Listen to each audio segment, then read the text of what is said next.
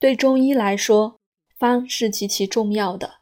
古时称中医为方脉家，医术为方剂。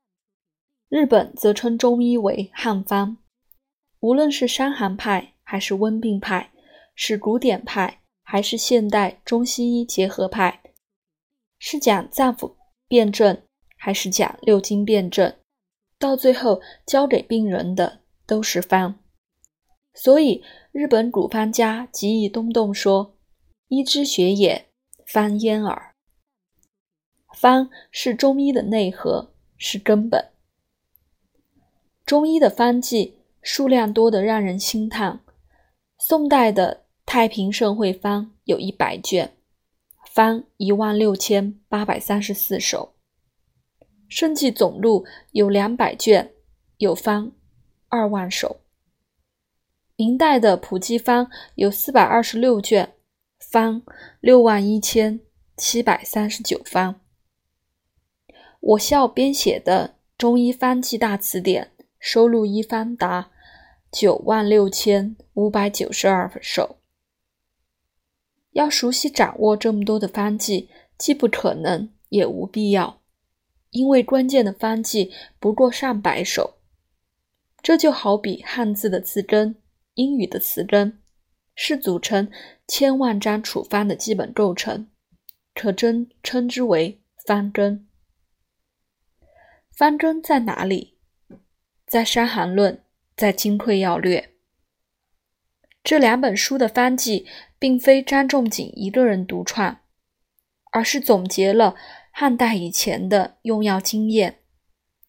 而且经过后世数千年无数医家的临床验证，被证实并发展，可以说是中华民族几千年与疾病做斗争的经验结晶，是我们中国人经自身试验筛选出的临床有效良方。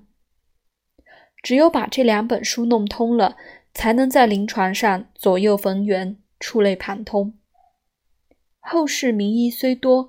其临床的基本法度都不出仲景学术的范围，所以陈无己说仲景之方最为群方之祖。张元素说仲景药方为万事法。王浩古说直中汤液万事不易起不易之法，单以仲景为祖。朱丹溪说仲景诸方。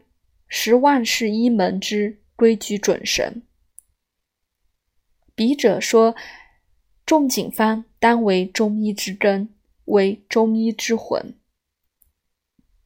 可是现在古典的东西往往被视为不合新潮的，是阳春白雪的，是束之高阁的供观赏的古董。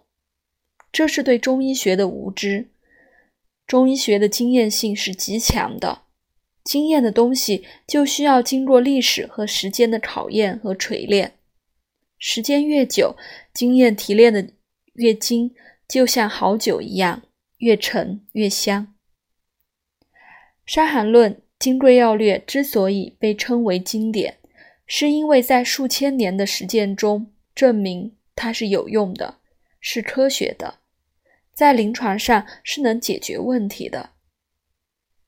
学经方离开了仲景方，那就成了一句空话。